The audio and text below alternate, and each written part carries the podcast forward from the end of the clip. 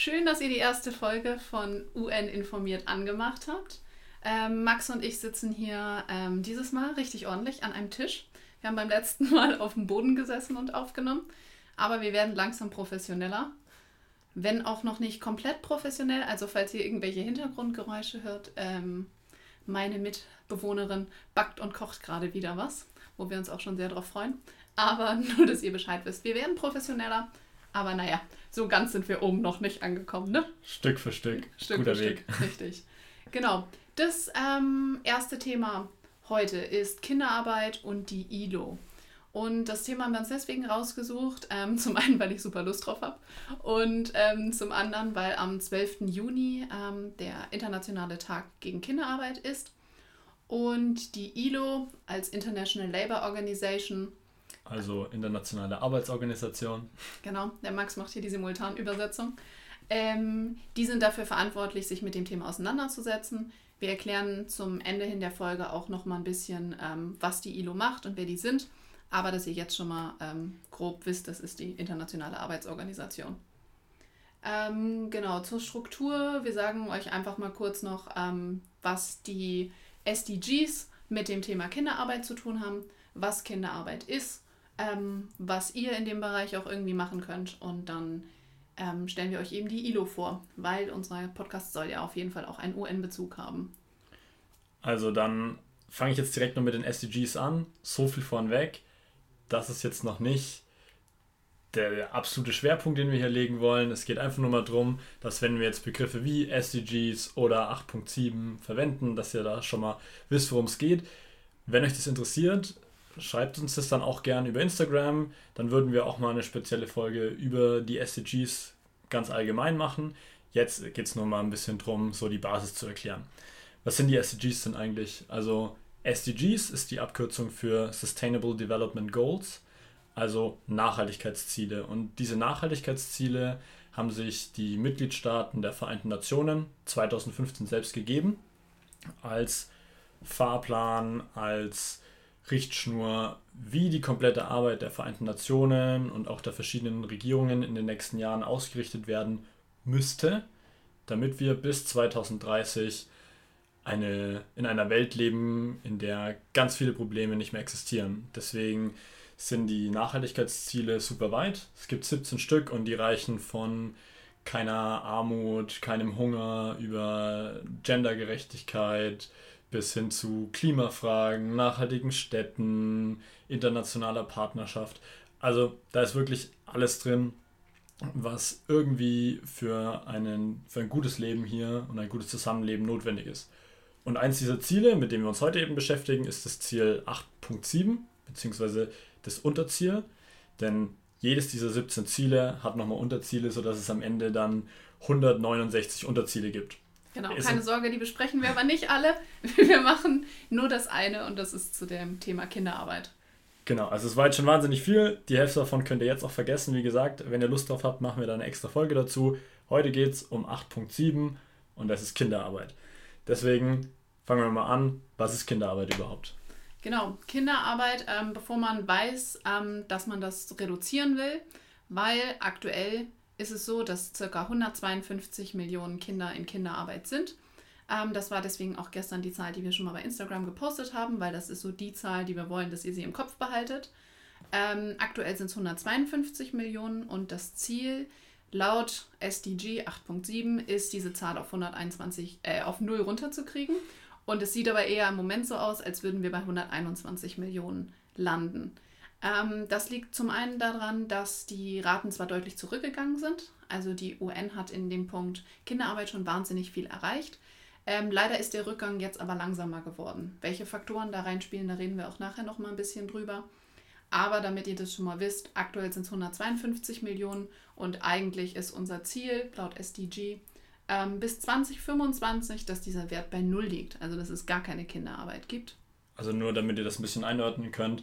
Das heißt, aktuell ist ungefähr jedes zehnte Kind auf der Welt in Kinderarbeit ähm, gefangen. Ja. Beschäftigt. Ja, wir haben die ganze Zeit überlegt, wie wir das nennen wollen. Ob das jetzt wirklich eine Beschäftigung ist, aber Fakt ist, dass eben jedes zehnte Kind auf der Welt mit Kinderarbeit in Kontakt ist. und eben in der Kinderarbeit irgendwo steckt. Und das ist eigentlich schon super viel, vor allem wenn wir eben überlegen, dass jetzt in fünf Jahren die Zahl bei Null stehen soll, haben wir noch ein bisschen was zu tun. Genau.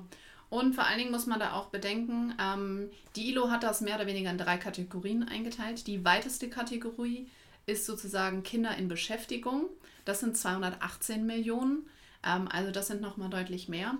Das sind alle Kinder, die wirtschaftliche Tätigkeiten für mehr als eine Stunde die Woche ausführen. Das kann sowohl entlohnt als auch unentlohnt sein. Also es geht nicht ähm, zwangsläufig darum, dass in dem Moment, wo das Kind bezahlt wird, diese Tätigkeit okay ist. Ähm, die eigentliche Kinderarbeit, das Thema, wo es heute primär darum geht, ist sozusagen die zweite Kategorie. Das sind eben aktuell diese 152 Millionen. Und das sind alle Kinder, die in Kinderarbeit sind, ähm, die aber auch zusätzlich unter einem gewissen Mindestalter liegen. Das Mindestalter liegt so bei 13 bis 15 Jahren. Oder die dann sogar noch zusätzlich, ähm, das sind aktuell 73 Millionen, in gefährlicher Arbeit sind. Ähm, sprich, das sind Kinder, die mit Pestiziden arbeiten, mit Chemikalien oder die einfach in Arbeitsumgebungen ähm, sind, wo das Sicherheitsrisiko besonders hoch ist. Also zum Beispiel auf dem Bau arbeiten oder so. Okay, also jetzt wahnsinnig viele Zahlen, aber letztendlich sind es eben 152 Millionen. Ich meine, Kinderarbeit ist jetzt so dein Thema, wo du dich voll drin auskennst, aber damit ich für mich mitnehme, 152 Millionen Kinder sind weltweit in Kinderarbeit und da ist ein Teil davon eben, dass sie nicht in die Schule gehen können oder gefährliche Arbeiten machen müssen. Habe ich das verstanden? Genau, richtig. Wunderbar. Das ist im Endeffekt immer, dass die Kinder ein psychisches oder ihr physisches und auch seelisches Wohl eben nicht geschützt ist aufgrund der Tatsache, dass sie arbeiten. Das sind halt eben so Dinge wie, dass sie kein, keine Bildung genießen können, weil sie keine Zeit haben dafür. Ähm, das kann aber auch bedeuten, dass sie einfach keine Freiräume haben zu spielen, sich zu entfalten und Kind zu sein. Genau. Dann ist natürlich auch noch so wichtig, in welchen Bereichen arbeiten denn die Kinder. Also wenn man sich das vorstellt, ähm, dann hat man, glaube ich, häufig Kinder im Kopf, die irgendwie in Fabriken beispielsweise arbeiten. Das ist aber eben nicht der Fall. Es sind 70 Prozent aller Kinder in Kinderarbeit weltweit in der Landwirtschaft aktiv. Und die sind auch nicht in der Landwirtschaft aktiv in dem Sinne, dass da ähm, Leute, also externe irgendwie sind, sondern die arbeiten hauptsächlich primär in einem Familienbetrieb oder als Unterstützung ihrer Eltern. Aber ist jetzt schon jede Art von. Also, wenn ich jetzt meinen Eltern daheim geholfen habe, war das schon Kinderarbeit? Nein, das war keine Kinderarbeit. Selbst wenn du in der Landwirtschaft geholfen hast, da geht es einfach darum, wie alt bist du, wie sehr gefährdet das dein Wohl. Sobald es das gefährdet, ist es Kinderarbeit und ähm, auch wie viele Stunden machst du das. Also wenn du deinen Eltern geholfen hast, mit, keine Ahnung, 13, 14 den Rasen zu mähen am Wochenende für eine halbe Stunde, so, dann war das keine Kinderarbeit. Und da zählt auch dieses Argument, was viele Kinder ihren Eltern gerne um die Ohren hauen. Das dürft ihr aber gerade gar nicht, zählt leider nicht. Okay. Kinderarbeit sind andere Ausmaße, länger, ähm, härtere Arbeiten und eben auch die Tatsache, ähm, dass sie halt für diese Arbeit selber noch viel zu jung sind. Ähm, von den Orten, wo Kinderarbeit am meisten passiert, ist es so, dass absolut betrachtet die meisten Kinder in Asien in Kinderarmut sind. Wenn man das aber relativ sieht, also im Verhältnis zur Bevölkerungsgröße, dann sind die meisten Kinder in ähm, Subsahara-Afrika beschäftigt. Also das sind so die beiden Bereiche, wo es einerseits sehr viele gibt und dann andererseits proportional sehr viele Kinder gibt, die da in der Landwirtschaft arbeiten. Ähm, dann stellt sich natürlich irgendwie so ein bisschen die Frage, ähm, Warum arbeiten diese Kinder?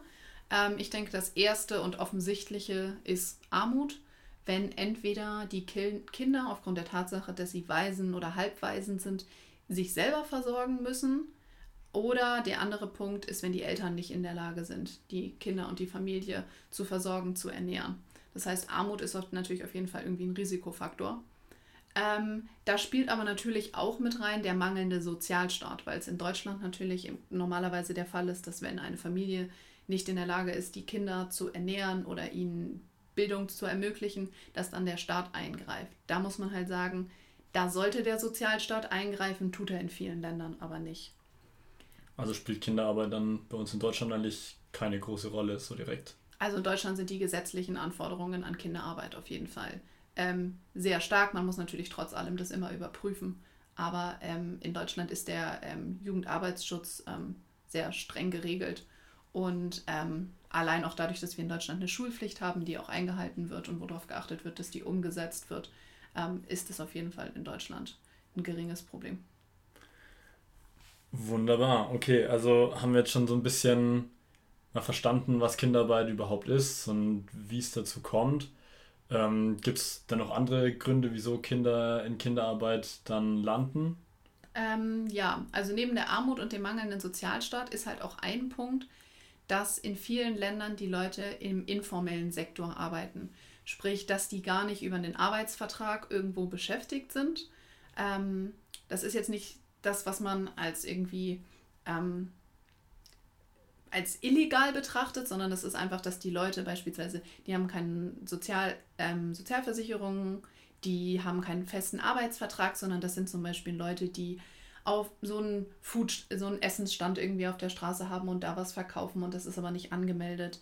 Und in diesen Bereichen arbeiten halt auch eben besonders viele Kinder. Also es geht weniger darum, dass diese Kinder als offizielle Arbeitskräfte und als offizielle Arbeitnehmer und Arbeitnehmerinnen irgendwo angemeldet sind, trotz ihres geringen Alters, sondern dass sie häufig eben auch gar nicht angemeldet sind und einfach so mitarbeiten, mehr oder weniger. Also dass zum Beispiel ein Elternteil, der morgens immer in die Stadt fährt, um irgendwie Waren zu verkaufen, dass man da einfach mitfährt und mit unterstützt und mitverkauft, anstatt eben in der Schule zu sein. Okay, und jetzt haben wir ja schon festgestellt, dass in letzter Zeit die Entwicklung der Kinderarbeit sich nicht so darstellt, wie wir das gern hätten. Also, dass wir wirklich auch auf die null Kinder in Kinderarbeit dann am Ende kommen. Ähm, sind da jetzt aktuell nochmal Sachen, damit wir das erklären könnten, wieso jetzt die Entwicklung so langsam wird? Ähm, naja, also an den Faktoren Armutsreduktion oder auch mehr Sozialstaat und so kann man halt irgendwie weiterarbeiten.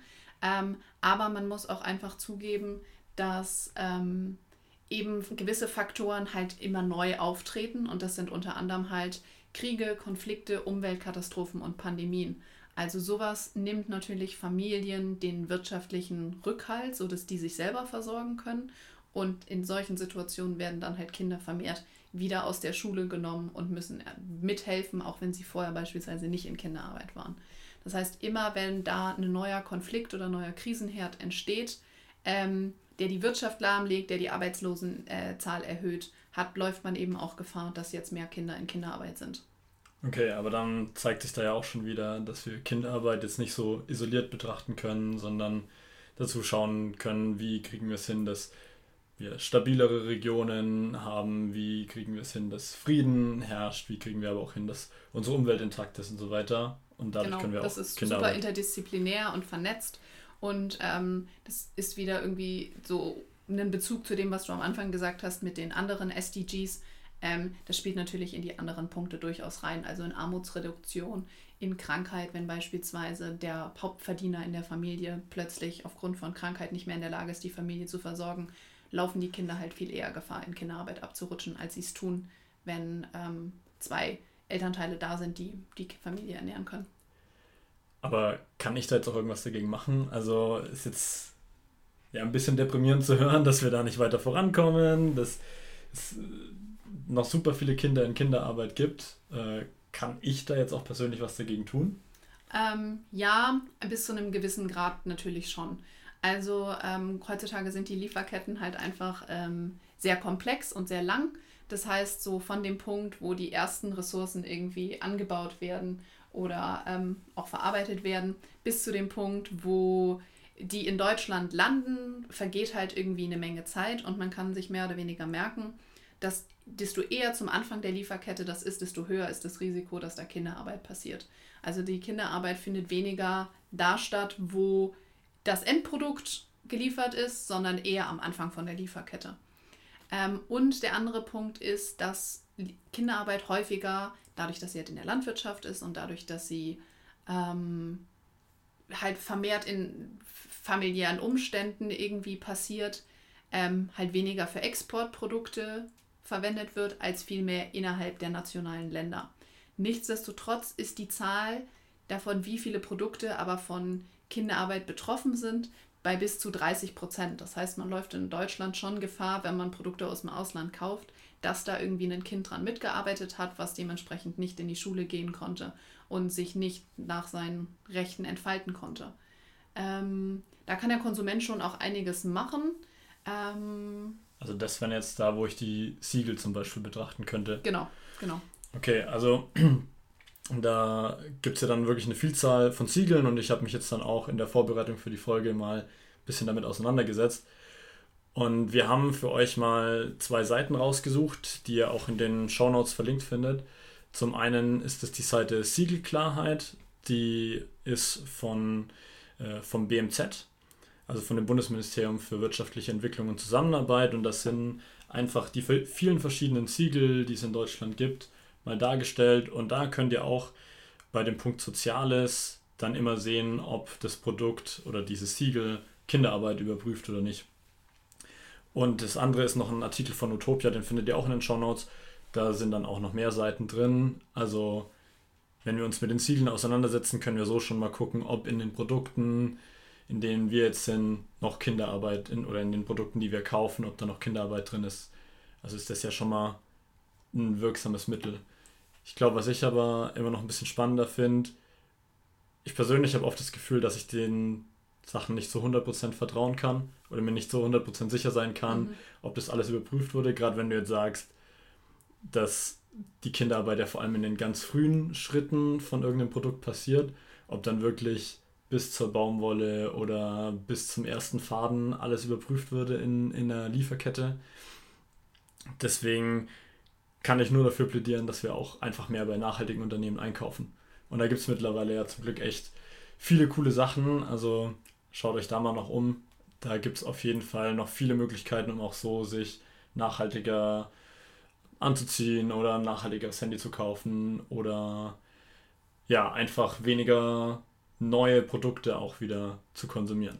Genau, da muss man auf jeden Fall sagen, da gibt es durchaus Unternehmen, die da eine Menge Kraft und Energie reinstecken, nachhaltigere Produkte äh, auf den Markt zu bringen. Und ähm, desto mehr man sich mit dem Thema auseinandersetzt, desto mehr findet man da auch ähm, die Unternehmen, die da für einen irgendwie einen Mehrwert schaffen.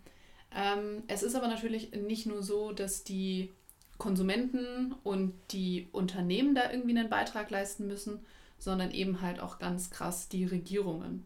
Ähm, inwiefern würdest du denn sagen, dass das so in Deutschland gemacht wird oder nicht gemacht wird? Hast du da das Gefühl, da passiert was? Ja, Regierungen, das ist dann eher so mein Feld. Also ihr habt jetzt wahrscheinlich schon gemerkt, Lisa kennt sich wahnsinnig gut mit Kinderarbeit aus und hat sich da auch im Studium super viel mit beschäftigt. Ich war da jetzt noch ein bisschen blank. Bei den Regierungen, das sind wieder Gesetze, da kann ich ein bisschen mehr eingreifen. Äh, Habe ich mich jetzt auch ein bisschen mit auseinandergesetzt. Und es gibt in Deutschland zum Beispiel eine Initiative, die versucht, ein nationales Lieferkettengesetz zu erreichen. Also da haben wir euch auch mal den Link zu der Initiative in die Shownotes gepackt. Könnt ihr euch die Forderungen anschauen. Und eine der Forderungen ist eben auch, dass ähm, sozial nachhaltige Lieferketten sichergestellt werden, dass jedes Produkt, das in Deutschland gekauft und oder vor allem verkauft wird, entweder von einem deutschen Unternehmen oder ein Unternehmen, das in Deutschland Sachen verkauft, dass da einfach keine Kinderarbeit zum Beispiel drin steckt. Da gibt es auch eine Seite, auf der ihr das, diese Forderungen unterschreiben könnt, wenn ihr das gut findet. Wie gesagt, einfach mal in die Shownotes gucken, ist alles drin.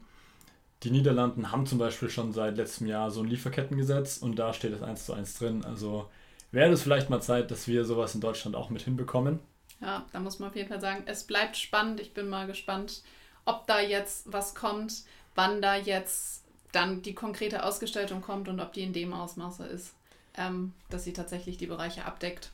Aber das Gute ist halt, dass auch wenn wir jetzt gerade noch kein Lieferkettengesetz haben, ist es ja nicht so, dass Deutschland jetzt ein rechtsfreier Raum ist, was Kinderarbeit angeht oder sowas. Also du hast ja vorhin schon gesagt, dass wir in Deutschland super wenig Kinderarbeit haben, wenn überhaupt. Ähm, aber auch so, also Deutschland ist da schon engagiert. Ich will jetzt nicht sagen, dass wir ohne dieses Lieferkettengesetz überhaupt keine Regeln hier hätten. So, zum Beispiel gibt es die UN-Kinderrechtskonvention, die Deutschland schon vor jetzt fast 20 Jahren unterschrieben hat. Äh, da werden Aspekte wie Kinderarbeit eben mit aufgegriffen und, wo es uns jetzt in der Folge ja noch darum geht, engagiert sich Deutschland vor allem international in der ILO, also der Internationalen Arbeitsorganisation. Und die ILO ist da letztendlich die Plattform, um alles, was mit Arbeit zu tun hat. und um diese ganzen Problematiken zu regeln. Und Deutschland ist da jetzt schon seit ganz langer Zeit Mitglied, denn die ILO gibt es einfach schon wahnsinnig lange. Die ILO hat letztes Jahr 100 Jahre Bestehen gefeiert, ist damit deutlich älter als die Vereinten Nationen selber. Denn die ILO wurde 1919 gegründet, weil schon damals nach dem Ersten Weltkrieg gemerkt wurde, okay, um langfristig Frieden zu haben, brauchen wir auch soziale Sicherheiten. Und aus diesem Grunddenken wurden dann Stück für Stück immer mehr Konventionen erarbeitet, die sich dann eben irgendwann auch mit Kinderarbeit auseinandergesetzt hat. Genau, vielleicht solltest du an der Stelle nochmal kurz allgemein sagen, was Konventionen sind. Genau, also eine Konvention ist letztendlich ein Vertrag, den verschiedene Staaten unterschreiben können. Äh, den muss nicht jeder Staat unterschreiben, also jeder Staat kann dann am Ende entscheiden, ob er diesen Vertrag unterschreiben will oder nicht. Aber wenn der Staat den Vertrag unterschrieben hat und in dem Vertrag halt auch drinsteht, dass es bindende Regeln gibt oder vielleicht auch Möglichkeiten gibt, diese Regeln durchzusetzen, dann ist der Staat am Ende auch an diesen Vertrag gebunden, solange er den Vertrag eben unterschrieben hat. Ja. Und Hast du da irgendwie ein Beispiel für die jetzt in Bezug zur Kinderarbeit? Gibt es ja da schon. Ja, wie gesagt, also die ILO macht da richtig viel dazu. Neben Trainings, die sie überall auf der Welt äh, veranstalten und Informationen geben an Regierungen, aber auch an Arbeitgeberinnen und Arbeitgeber, ist eben diese Hauptaufgabe, neue Konventionen und neue Regeln für alle Staaten auf der Welt zu machen, weil wir können uns jetzt vorstellen, dass es nicht so viel bringt, dass Deutschland das härteste Kinderschutzgesetz der Welt hat und alle anderen Staaten drumherum haben, drumherum haben es nicht, dann bringt es uns oder den Unternehmen in Deutschland erstmal relativ wenig, dass wir so ein Gesetz haben. Und damit es international eben alles gleich gibt, gibt es bei der ILO zwei Konventionen oder eben internationale Verträge. Und das ist zum einen, also sind beide schon ein bisschen älter, das ist zum einen die Konvention 138 aus dem Jahr 1973. Falls ihr da jetzt voll äh, interessiert dran seid, ist auch die in den Shownotes drin. Wichtig ist nur, da geht es darum, dass festgelegt ist, dass es ein Mindestalter gibt. Also wie Lisa schon gesagt hat, gibt es diese Altersgrenzen und da steht eben diese Altersgrenze von 12 bis 14 ungefähr drin, dass in diesem Bereich diese Regeln für diese zweite Stufe der Kinderarbeit geschaffen werden müssen. Genau, also ab dem Alter sind praktisch halt leichtere Arbeiten in einem gewissen begrenzten Umfang durchaus möglich und darunter halt einfach gar nicht. Und damit ist es halt jetzt erstmal rechtlich für alle Staaten, die diese Konvention unterschrieben haben, erstmal bindend. Ob die das am Ende auch umsetzen, ist natürlich noch was anderes, aber erstmal haben sich eben alle Staaten, die diese Konvention unterschrieben haben, dazu verpflichtet, dass in ihrem Land keine Kinder äh, unter ihrer nationalen Altersgrenze beschäftigt werden. Und die zweite und jetzt noch treffendere Konvention im Rahmen der ILO ist die Konvention 182. Die wurde 1999 ähm, aufgestellt und ist jetzt seit 20 Jahren in Kraft. Und das ist eine Konvention, die ganz, ganz viele Länder der Welt unterschrieben haben. Also es haben 186 Länder diese Konvention unterschrieben und damit ist es schon eine der wichtigsten und meist unterschriebensten Konventionen, die es eigentlich gibt. Also das zeigt schon auch, dass die Länder zumindest vordergründigen Interesse daran haben. Also genau, das, das ist aber sicher auch ein Grund dafür, warum die Kinderarbeit schon so stark zurückgegangen ist. Ähm, es ist jetzt halt eher der Punkt so, reicht das, was wir da jetzt haben, dafür, ja. dass sie weiter zurückgeht. Ja, genau. Also es ist jetzt ein Schritt getan. Wir haben aber auch gesehen, wie Lisa gesagt hat, es ist noch viel zu machen und es geht momentan noch nur langsam voran. Aber die Grundregeln gibt es. Und diese Grundregeln sind eben in dieser Konvention 182 drin geschrieben. Und da heißt es, dass die schlimmsten Formen von Kinderarbeit verhindert werden sollen. Und das ist die Definition, die Lisa euch vorhin gegeben hat, mit diesen drei verschiedenen Stufen. Ähm, die ist letztendlich aus dieser Konvention dann entliehen. Genau, und auf Grundlage dieser Konvention und ein paar Zusatzprotokollen, also Ergänzungen zu dieser Konvention, ist so der Rahmen für die internationale Kinderarbeit. Und wenn wir jetzt schauen, will, schauen wollen würden, wie wir Kinderarbeit vielleicht auch noch stärker einschränken können oder wie wir das zu beitragen können, dass es am Ende vielleicht wirklich bis 2025 doch keine Kinderarbeit mehr gibt, was ja sehr schön wäre, dann wäre das auf jeden Fall das richtige Forum, um sich dort mit einzusetzen. Also, dass wir genau. unsere Regierungen auffordern, da aktiver zu werden. Genau, auf jeden Fall. Also da muss man ganz einfach sagen, so um das wirklich auf Null zu kriegen bis 2025 und die restlichen 152 Millionen aus der Kinderarbeit rauszuholen, ähm, müssten halt zum einen die Regierungen national irgendwie was tun, beispielsweise mit einem Lieferkettengesetz oder so. Und zum anderen können wir natürlich auch als Konsumenten unseren Beitrag leisten und darauf achten, desto mehr solcher Produkte wir fordern, desto mehr solcher Produkte werden angeboten. Und natürlich auch die Unternehmen selber, die da ähm, in ihren Nachhaltigkeitsabteilungen und so weiter immer mehr darauf achten, dass das Thema ähm, eben nicht ignoriert wird, sondern bearbeitet wird. Und dann die ganze internationale Zusammenarbeit kann eben innerhalb der ILO stattfinden und ähm, die können weiterhin Informationen sammeln, da auch sehr gute Datenanalysen zu machen. Wir haben auch von den Quellen her ähm, da heute viel zu mitgenommen und ähm, sind wie gesagt alle in den Show Notes verlinkt. Das heißt, wenn ihr da irgendwie noch mal was nachlesen wollt oder wissen wollt, wie irgendeine Zahl zustande kommt oder so, dann könnt ihr das gerne noch mal nachschauen. Ähm, das ist sowieso grundsätzlich ähm, an der Stelle unsere Info für euch, wenn ihr irgendwelche weiteren Themenvorschläge habt oder äh, Anmerkungen sowohl zu den aktuellen Folgen als auch halt zu anderen Folgen, die ihr euch, die ihr euch wünschen würdet. Ähm, dann könnt ihr uns das gerne immer bei Instagram schreiben. Und ähm, ja, wir hoffen, dass wir heute schon mal einen ersten Beitrag geleistet haben. Dafür, dass ihr ein bisschen besser verstanden habt, wie Kinderarbeit weltweit funktioniert, was so die Probleme sind, welchen Beitrag die ILO leisten kann. Und genau, besten Dank, dass ihr eingeschaltet habt. Auf jeden Fall. Wir sind jetzt natürlich hier auch noch am Lernen, wie das alles funktioniert. Wir hoffen aber, es hat euch gefallen. Und genau, wie Lisa schon gesagt hat, schaut bei uns in die Shownotes rein, da findet ihr noch ganz viel mehr Infos. Und ansonsten folgt uns auf Instagram at un-informiert.